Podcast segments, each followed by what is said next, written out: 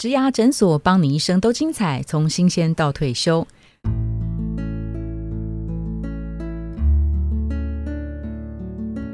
亲爱的上班族，或是毕业生，或是正在找工作的朋友们，欢迎来到植牙诊所。我是主持人 Pola。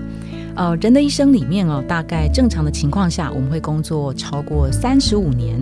这三十五年真的是一场很长的人生马拉松的比赛。一零四植牙诊所在七月份，我们制作了职场马拉松，如何让工作更精彩的系列。在上周，我们已经推出了设定目标的这个单元。在这一周呢，我们推出的单元是能量学习。哈，在昨天的内容，我们讨论的是跟工作学习有关。在今天呢，我们想要讨论的是多元学习。这个东西可能跟工作就不见得那么相关，也许是生活上面的。介绍两位来宾，第一位来宾是王冠祥上上是电通集团 Amplify 的总经理。Hello，上。嗨，啊，听众朋友，大家好，我是向总。向总，向总，好，向总，哎，那这一定要讲啊。本业是广告媒体跟数据行销哈，那他其实在这个呃工作之外，真的超有名的，叫做是人称呃江湖人称最速总经理，所以今天找他来讲，哇，真的超级适合哈。他等下会带给我们非常多很精彩跟这个跑步有关的学习，是还有学习的体悟，我觉得这也是蛮重要。就怎么样在嗯非典型的这个呃学习当中回馈到跟呃工作相关的一些感受，是可能。是在管理方面的哈。那第二位来宾，我们欢迎的是白家业 Julia。Julia 目前是伟玉 T 八米市场推广处的行销经理。Hello，Julia。Hello，听众朋友，大家好，我是维玉 T 八米的 Julia。好，那在 Julia 过去的那个工作经验也很有意思哦。他是活动行销公关领域，过去呢，他的客户呢，像是烟酒啊、国际精品啊，主要是快消品的这个部分。那在最近的三年多，转战进入到科技人才培力的一些呃人才领域的教育训练。那我们从人生的这个曲线来看。会想要为自己画出什么样的曲线？我们先听听向总，你的无限学习曲线长什么样？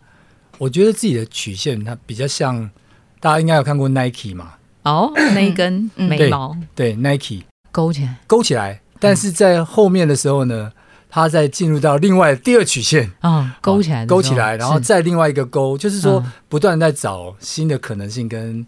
跟路线，那所以就会变得是 Nike 的勾勾，然后交叉再勾勾，再再有没有机会继续再往上？它是一个很多 W 型出现的，对，有点像是这样子，对对对对。然后那 W 型，然后 W 型的第一点是稍微偏左边一点，它马上就会找到了，然后让那个扬起来的那个部分特别的长，然后一直到可能就没有办法再往上勾为止。那那我为什么会这样勾呢？是因为其实我觉得一开始的时候呢。其实，呃，我们在这个学习过程当中，其实一开始会往下的，对，因为你在摸索，嗯，所以不会说一下子就是往上走，嗯，那你在摸索过程当中，可能甚至是更更糟的，嗯嗯，所以在初期的阶段，你必须去忍受那种熬住那个更糟的状况，嗯嗯，然后慢慢慢慢可能。有有可能那个钩是要花很长时间才往上勾，是是是。那每个人不一样，那我我自己也觉得一开始可能会花一段时间才开始往上勾。嗯嗯。对。那呃，接下来的假设大家也是用这种勾勾勾的方式的话呢，那你就要去尽可能的让你的勾勾可以往上勾的漂亮，然后在那个勾到往上了之后呢。不要活在舒适圈，就像茱莉亚一样，要记得再重新再勾另外一个勾出来。OK OK，大概是这样子。你可能可以看股票的年限，然后这个是一个值得投资的潜力股哈，所以它的那个呃底部是慢慢的。我自己是点，我也期待自己是这样子啊。当然有时候自己期待跟实际上那是两码事儿，但是他有非常好的自我觉察，因为他会透过学习的历程去灵魂出窍的看他自己。嗯，真的是每一集都相连。那那。个 Julia，你自己呢？有没有曾经想过自己会是什么样的学习曲线？我觉得我自己的学习曲线可能可以分那个上半场跟下半场。我觉得以以我的职业历程啊，我的上半场比较像是那个心电图。他会这样子一直一直上下上下上下，因为我要接一个案子就下来又上，然后完成就上去，下来又上去。但是我觉得我自己至少在那一段历程里面，它是一一阵心电图之后，有一点点像那个勾勾要上去，可是它没有办法上很去，然后会停在那个地方再继续上下上下。人生的下半场就职场的下半场。应该都要比较像向总刚才讲的，我觉得他那个要勾。就是你要你你下面的那个点，当你要勾上来的时候，怎么勾的漂亮，勾的长久，对对，勾的高，然后再往下一个。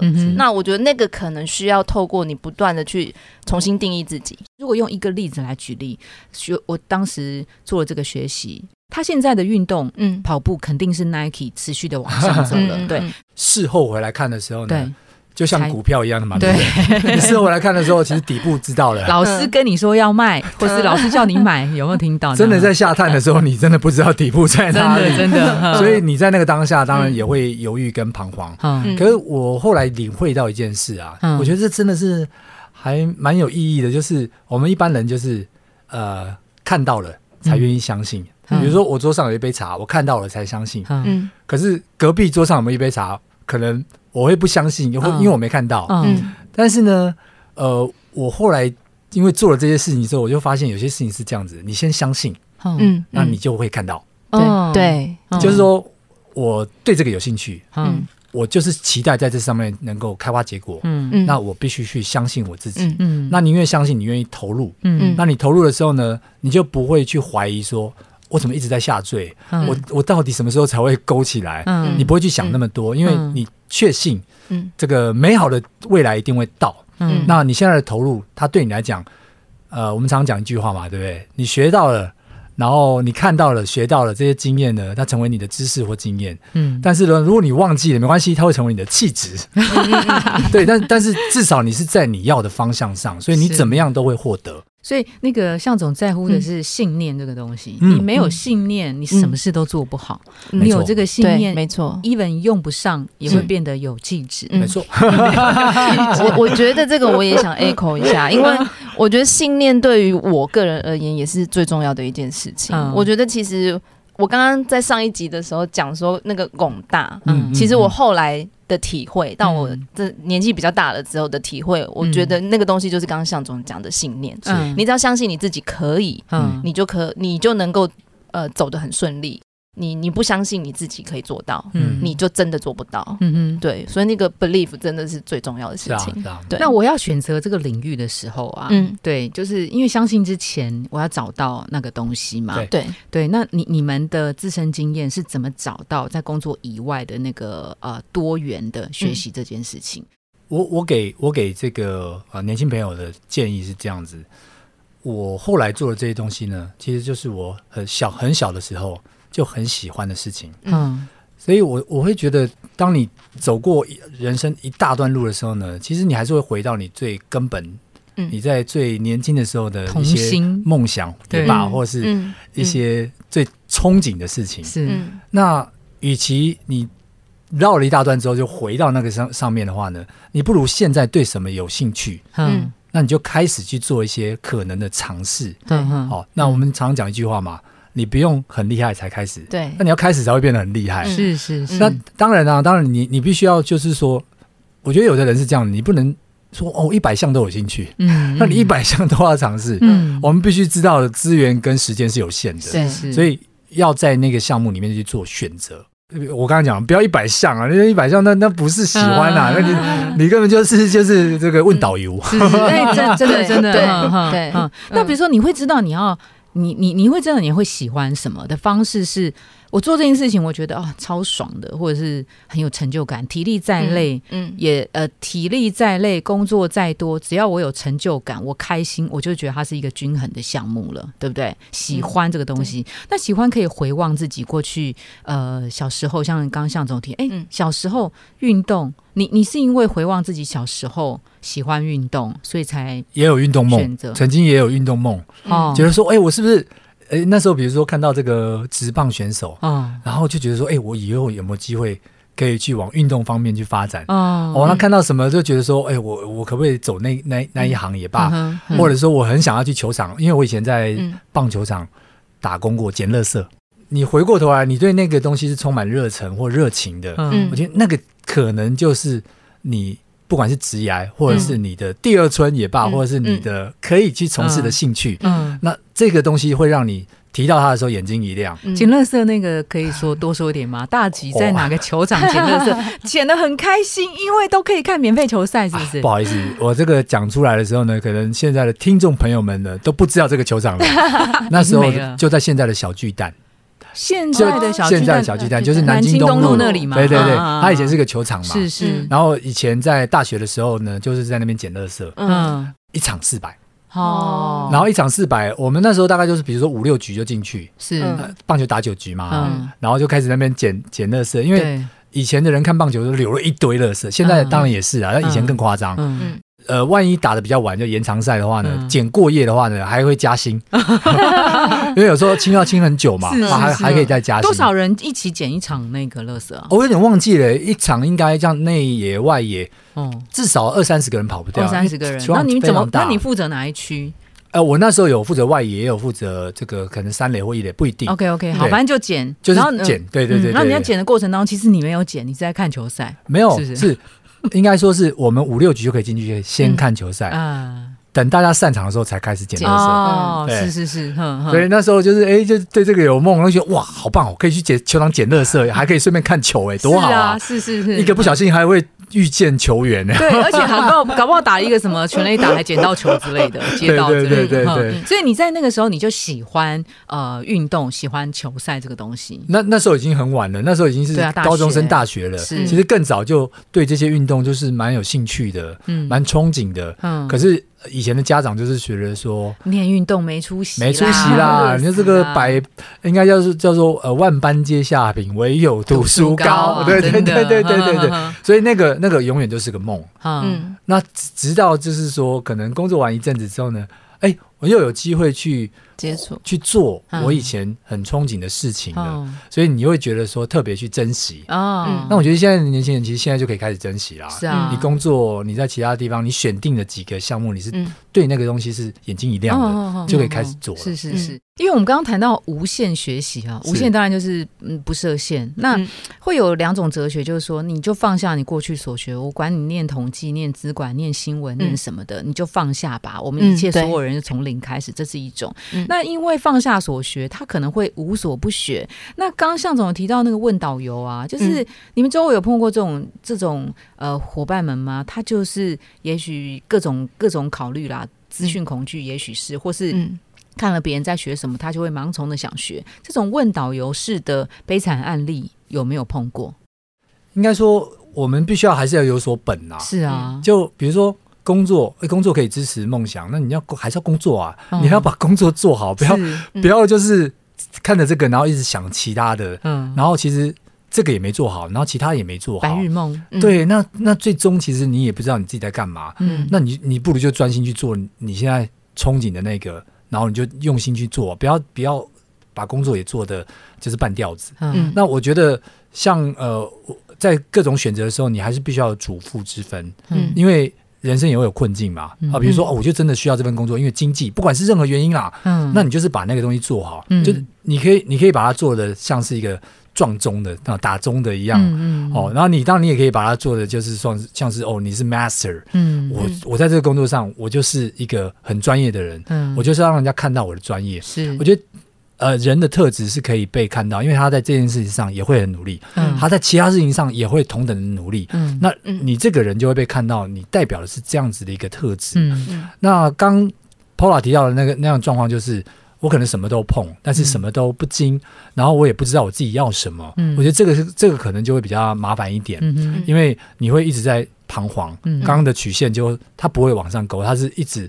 感觉一直在往下掉，对。然后你的你的勾勾是一直不断的在往下勾，我们刚刚是一直往上勾嘛？是是是。那你一直在往下勾，那你最后就是会怀疑自己。对，但但通常这样的人会可能会不久于这个职位上，因为他自己都会放弃了。是是是，两位有没有碰过？因为两位都是主管啊，有没有碰过那种 member？他们呃喜欢做的多元学习，付出的精力或是投注的时间精力是大过他的主业的。那这个会不会公司会有一些担心？还是说公司是很鼓励的？你去做这些事情，你做的很好的时候，其实你可以往那边发展。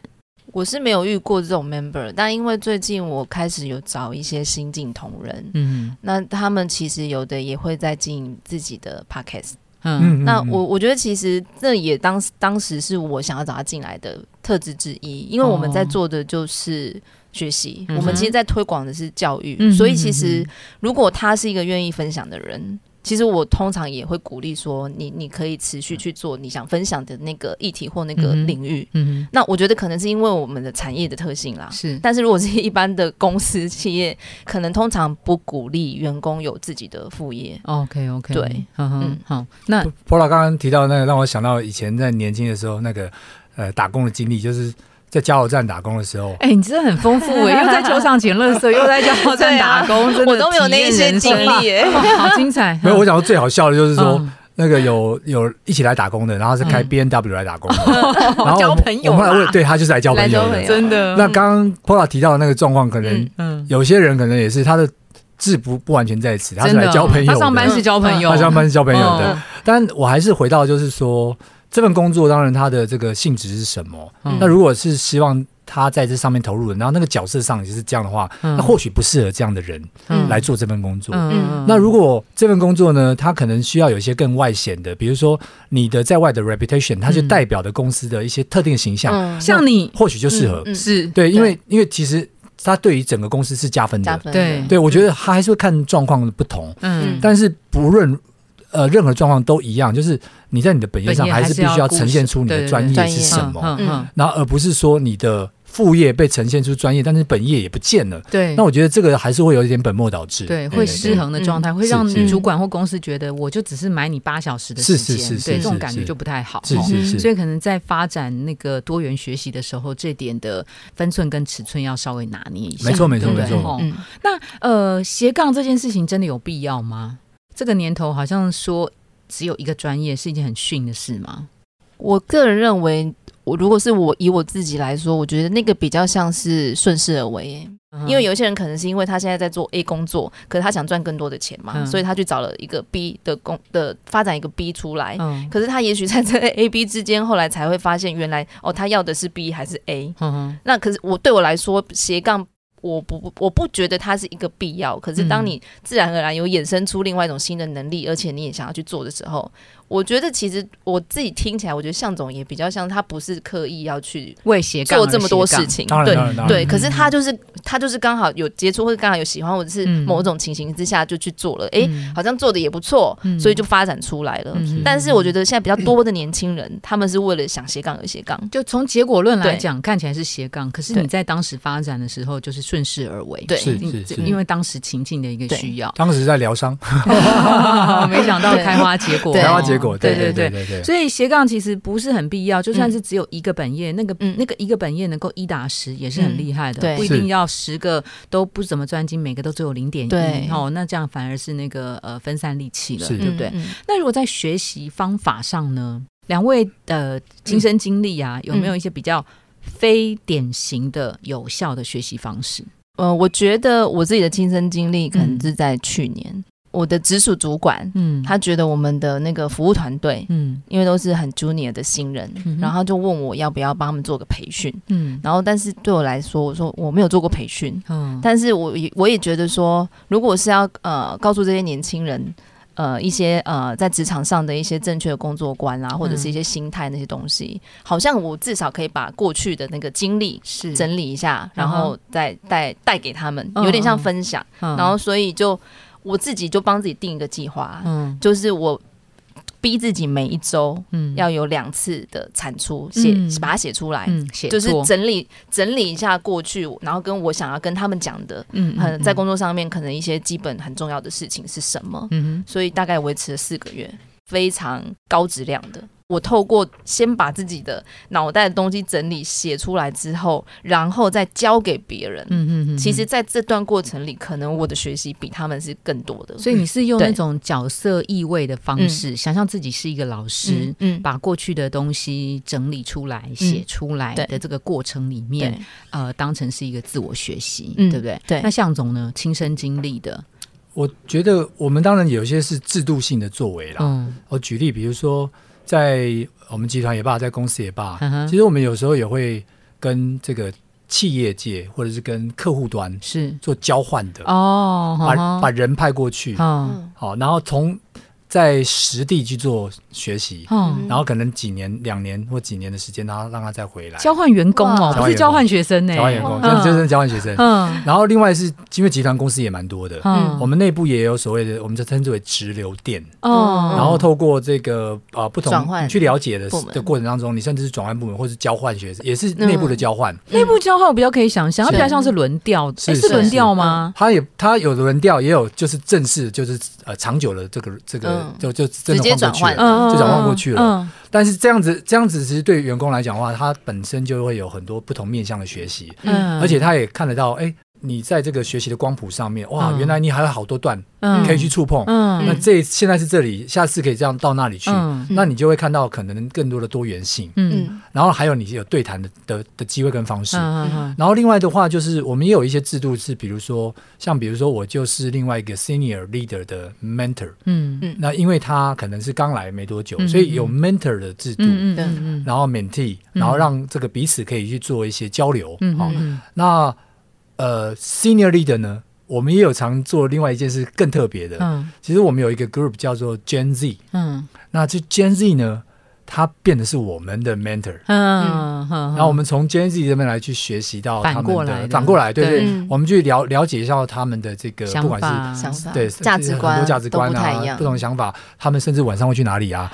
我印象中有一次，他还还带我们去不同的这个他们会去的夜店，类似这样子。比较容易得到一些比较不一样的 input。我们也会常去办一些课程对外，嗯，那这个就很容易让这个员工可以真正把自己的所学，嗯，他有没有办法去呈现出来去教别人，嗯，那他就真的有学到了，嗯，那他就变成这方面的 domain know how 的这个专家，对，所以透过这些方式，我觉得都是还蛮有趣的。哦，真的，就是感觉要把自己过去的零散的学习汇集、汇整成册，让它是一个 guidebook，可以呃呃影响自己、影响他人，然后可以持续的呃。传散。我们刚刚提到多元学习这个东西，虽然呃跟工作不一定直接相关，但是两位的实际经验在进行这些事情，对于实际工作的反馈的那个美好，向总可能呃最直接的就是你在运动这件事情的投入上面，好像对你的工作管理的领悟上面特别有感，是吗？我发现自己在这个情绪管理上面也慢慢。透过学习，然后得到一个很好的调整，嗯，然后到精神能量的部分的话，其实我会更或者心智能量的部分，我会更专注的在处理很多的事情上，嗯我也很容易就是说可以在不同的 mode 切换，嗯，那我我比较容易专注在那个当下。那另外的话就是说，对于呃，因为在马拉松，嗯，你在处理这个马拉松的这个训练的过程当中的一个艰苦。然后完成，其实对于工作本身来讲的话，你会发现又一片蛋糕了。就嗯，其实也没那么难。嗯，然后你遇到了很多东西，其实你把它当做是一件呃一个困难的事情在处理当的过程，嗯，那你还是能处理的。你没有你没有那么多的困难发生在那边，嗯，那你就是不断的去沟通也罢，然后把它去拆解，嗯，那我觉得拆解很重要，因为你要做到所谓的心流，就是要做拆解，嗯，你不要把。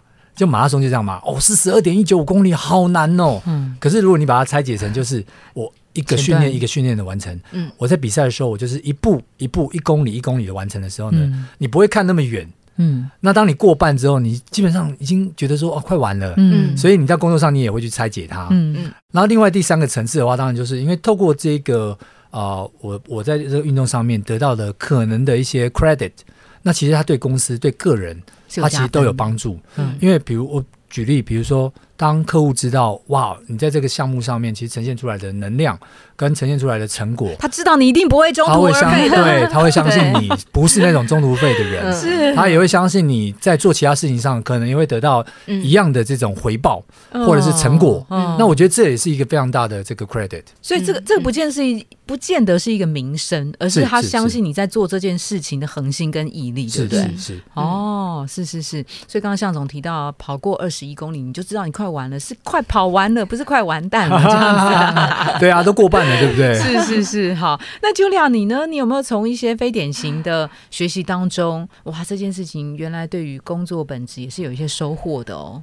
其实我刚才在上一集也有谈到，就是关于我体会到那个跑步后来的那个心流嘛。其实我骑车也是，嗯，我本来也觉得我我也不喜欢骑车，嗯，但是也是跟着老公去运动之后，因为其实今年我有去参加那个 CT 的接力九十 K，觉 得说哎快要撑不下去的时候，他就说我跟你说你已经过了三分之二，对，确实也是像刚才 向总在说的，就是说你就把它拆解，然后就是。